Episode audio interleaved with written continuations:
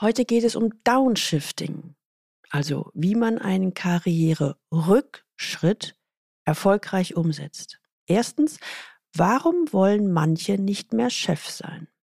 Zweitens, wie können sie Nein zur Karriere und Ja zum Leben sagen? Drittens, warum ist der Rollenwechsel häufig ein Risiko? Aus der heutigen Folge werden Sie mitnehmen, unter welchen Bedingungen der Ausstieg aus einem konservativen Unternehmen gelingen kann. Willkommen zu meinem Podcast Leben an der Spitze für erfolgreiche Geschäftsführer und die, die es werden wollen. Ich bin Gudrun Happig und finde für Ihre individuellen Herausforderungen an der Führungsspitze Lösungen, die ganz allein für Sie gemacht sind und wirken. Leben an der Spitze, damit Ihre Visionen Wirklichkeit werden. Einmal Chef, immer Chef. Kennen Sie diesen Satz? In den meisten Unternehmen ist es bis heute ein ungeschriebenes Gesetz. Wer Vorstand oder Geschäftsführer ist, aber zurück in die Reihe will, muss mit Problemen rechnen. Und auch wenn Sie Führungskraft im mittleren Management sind, ist es nicht leicht. Nur wenige Firmen haben den Spieß umgedreht und Führung mit integriertem Ablaufdatum zum Standardmodell erhoben. Weil aber auch hier die Fähigkeit zurückzutreten keinem in den Schoß fällt, muss sie gezielt gefördert werden. Wie ein Rücktritt ohne Rückschritt gelingen kann, darüber sprechen wir in der heutigen und in der nächsten Podcast-Folge.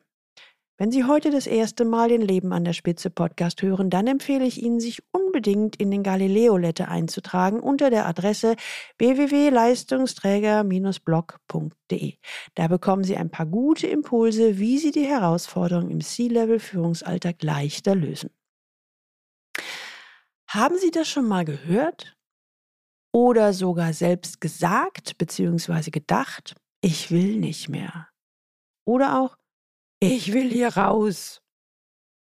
Wir schauen uns an, warum mancher Geschäftsführer oder Führungskraft kein Chef mehr sein möchte. Hm, wenden unmöglich. Wir nehmen einen Blick in die Realität und betrachten, wieso der Schritt zurück in die Reihe meist unerwünscht ist. Rollenwechsel als Risiko. Wir sehen uns an, was schiefgehen kann, wenn Geschäftsführer und oder Führungskräfte wieder Fußvolk werden. Regeln für den Rücktritt. Wir untersuchen, unter welchen Umständen der Ausstieg aus der Leitungsrolle im konservativen Umfeld gelingen kann. Rollenwechsel als Organisationskonzept. Wir schauen uns ein paar Beispiele an und entdecken, warum in einigen Firmen agile, iterative Karrieren nicht nur erlaubt, sondern erwünscht sind. Rücktrittskompetenz erwerben. Und last but not least untersuchen wir, wie innovative Betriebe das Schwingen zwischen den Rollen fördern. Hm, ein strammes Programm. Und daher werden es auch zwei Folgen für dieses spannende Thema werden. Also legen wir los. Starten wir mit einem fiktiven Beispiel. Gunnar Heldenstern ist Geschäftsführer in einem Pharmakonzern. Die Karriere des promovierten Biochemikers verläuft in beneidenswert geradlinigen Bahnen. Gerade öffnet sich für ihn das Tor in den Vorstand. Er erhält das Angebot, auf das er eigentlich schon immer gewartet hat. Doch Heldenstern greift nicht zu. Im Gegenteil. Er verlässt den Konzern und heuert bei einem kleinen Biotech-Startup an. Dort entscheidet er sich gegen eine Leadership-Rolle, baut stattdessen ein neues Geschäftsfeld auf. Hä? Was für viele klingt wie ein Karriereknick, ist für den Biochemiker genau das Gegenteil. Er formuliert, Wissen Sie, Frau Happig, ich habe nie ungern geführt. Im Gegenteil. Viele Jahre hat mir das so richtig Spaß gemacht. Aber jetzt habe ich Lust auf Neues. Ich genieße es, flexibel und ohne Teamverantwortung zu sein. So schwärmt Heldenstein. Im Konzern wäre mir ein solcher Neustart verwehrt geblieben. Und nach einem kurzen Zögern ergänzt er, hm, also glaube ich zumindest. Ich bin davon überzeugt, dass ich mich dort nur in eine Richtung hätte verändern können, nach oben, beziehungsweise das Vorstandsangebot annehmen. Ich war auch kurz davor zuzugreifen. Das macht man doch, wenn man so ein Angebot erhält, oder? Doch ich habe mich lange damit auseinandergesetzt und bin zu dem Ergebnis gekommen, ich wollte nicht noch mehr Verantwortung, noch mehr Mitarbeiter. Der Reiz war weg. Machen wir uns nicht vor. Das Karrierekredo einmal Chef, immer Chef gilt doch bis heute. Ich denke, mein ehemaliger Arbeitgeber ist da kein Sonderfall. Da war es für mich leichter, das Unternehmen zu wechseln. Egal, was Sie in den Medien lesen oder hören, Fakt ist, in den meisten Konzernen und im traditionellen Mittelstand gilt bis dato einmal Führungskraft, immer Führungskraft. Als Vorstand oder Geschäftsführer innerhalb des Unternehmens wieder Fachkraft, Sachbearbeiter, Projektmitarbeiter werden? Hm. Ich will nicht sagen, dass es das nicht gibt. Also ich habe tatsächlich im Executive Coaching gemeinsam mit meinen Klienten schon gute Positionen bzw. Lösungen gefunden. Aber dafür gibt es in der Mehrzahl der Betriebe weder Strukturen noch Vorbilder noch Hilfestellungen. Leider ist es meistens so, dass die Stufe zurück im üblichen Karriereplan nicht vorgesehen ist. Woran das meistens liegt? Hm, naja, ich kann nur vermuten. Ich glaube, es liegt unter anderem in der jahrzehntelangen Glorifizierung des Vorstands und Geschäftsführerposition, aber auch insgesamt am lange guten Image von Führungspositionen. Die Führungskarriere ist in vielen Betrieben bislang der einzige Weg, sich Status und Anerkennung zu erwerben. Und wenn mir das wichtig ist, heißt es die Karriereleiter rauf. Und wenn sie dann da angekommen sind, also insbesondere in den obersten Führungspositionen, stellen manche fest, so hatte ich mir das nicht vorgestellt. So möchte ich gar nicht arbeiten. Tja. Und häufig schrecken selbst diejenigen vor einem Rücktritt zurück, die sich insgeheim danach sehnen. Warum? Die Angst vor dem Gesichtsverlust ist groß. Ach, wir leben doch in einer modernen Unternehmenswelt, könnten Sie jetzt sagen. Doch ich möchte Sie eher darauf hinweisen, die Angst vor dem Gesichtsverlust ist tatsächlich nicht ganz unberechtigt. Denn tatsächlich interpretieren andere den Rückzug häufig als Scheitern. Wahlweise auch ein Zeichen von Demotivation, Frust oder Burnout. Es besteht in vielen Köpfen immer noch das Bild, Geschäftsführer, Vorstand oder mindestens Führung gilt als Gipfel der Karriere. Und deshalb können sich viele nicht vorstellen, dass jemand auf diese Weihen freiwillig wieder verzichtet. Das Umfeld denkt schnell, da ist doch was faul. Tja, und die Realität zeigt, dass häufig bei denen, die im Grunde gern Abschied vom Aufstieg nehmen würden, allein schon die Idee Gewissensbisse erzeugt. Stellen Sie sich mal vor, da hat jemand Himmel und Hölle in Bewegung gesetzt, um nach oben zu gelangen. Viel Zeit, Herzblut und manchmal auch Risiko. Da mag man sich und seinem Unternehmen doch nur ungern eingestehen, dass es ihm auf dem Chefsessel nicht so gut gefällt wie erwartet. Aber mal ganz im Ernst aus meiner Erfahrung heraus kann es gute Gründe dafür geben, wieder zurück in die Reihe zu wollen. Möglicherweise hat sich jemand, ein leidenschaftlicher Experte, in eine Führungsrolle drängen lassen. Ja, das ging eine Weile gut. Die Karriere ging noch steiler nach oben. Und jetzt an der Unternehmensspitze angekommen, ist derjenige vielleicht trotz Unterstützung nie richtig warm geworden. Ich höre auch immer häufiger, dass sich ein Chef, so wie Gunnar Heldenstein, nach Jahren der Mitarbeiter- und Unternehmensführung nach neuen Herausforderungen sehnt. Vielleicht will er mehr Zeit für die Familie haben. Vielleicht hat er die ersten Kinder kaum groß werden sehen. Das soll sich nun ändern. Und bislang hat er die Erfahrung gemacht, dass das mit dem Leadership-Job nicht möglich ist. Gründe gibt es wahrlich viele. Und ich bin eigentlich immer recht froh, wenn jemand wirklich reflektiert und für sich überlegt, was ist eigentlich mein idealer Platz? Jemand, der sich sehr genau mit seiner Chipkarte auseinandergesetzt hat und genau weiß, das ist für mich die ideale Aufgabe, das ideale Umfeld und die ideale Rolle. Hier im Podcast können Sie mehr zur Chipkarte in der Folge 53 anhören. Die hat den Titel Positionierung, wie Sie mit Hilfe der Chipkarte Ihre beste Position finden. Eigentlich könnten Unternehmen sehr erfreut sein über Mitarbeiter, die erkennen, dass der Führungsjob nicht oder nicht mehr zu ihnen passt. Warum? Ich bin ja der Meinung, dass lustlose Chefs in der Regel nicht die besten Chefs sind. Doch in der verbreiteten Praxis spiegelt sich diese Erkenntnis nicht wider.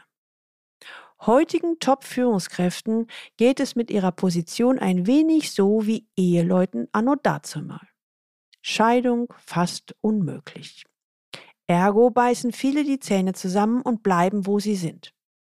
Wer es gar nicht mehr aushält, wählt vielleicht im ersten Schritt die Kündigung auf den Weg auf gleicher Position in ein anderes Unternehmen häufig gepaart mit dem Gedanken, es lag mit Sicherheit nur am Unternehmen und nicht an der Position. Manche wählen auch den Weg in die Selbstständigkeit. Bislang beobachte ich mehr als selten, dass Mann in Tüdelchen sich auf einen Nichtführungsposten in einem anderen Unternehmen bewirbt. Hier stellt sich logischerweise die Frage, hä, warum? Und die Antwort ist erst einmal ziemlich logisch. Es ist doch klar, dass sich die Recruiter so ihre Gedanken machen, so nach dem Motto, muss da nicht was faul sein, wenn der Kandidat nun so kleine Brötchen backen will?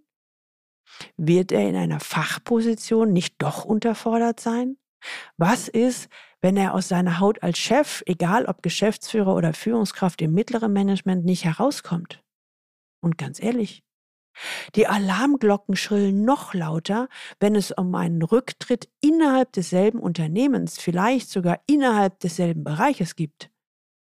Auch hier wieder. Wenn wir uns das mal so richtig anschauen, eigentlich könnten die Unternehmen von dem Vorgang profitieren. Sie könnten nämlich die, ich sag mal, ehemaligen Führungskräfte an sich binden. Sie könnten wertvolles Wissen in der Firma halten. Sie könnten vorhandenes Talent besser ausschöpfen. Also nur Vorteile. Hm, nee, nicht nur. Denn in der Realität sind Rollenwechsel zumindest im Umfeld traditionell hierarchischer Unternehmen in der Tat eine heikle Angelegenheit. Wenn es schlecht läuft, kann der Wechsel für die ehemalige Führungskraft zum Karrieredesaster werden und für ihr Umfeld zu einer schweren Belastung. Dann heißt es nämlich, der Ex-Chef wird zur Gefahr für sich und andere. Schauen wir uns das mal genauer an. Erstens. Schlecht läuft es zum Beispiel, wenn es beim Rücktritt eine verdeckte Agenda gab. Es kann durchaus sein, dass der Führungsaussteiger aus heimlichem Frust das Handtuch geworfen hat, etwa weil er sich mit seinen Problemen alleingelassen gefühlt hat.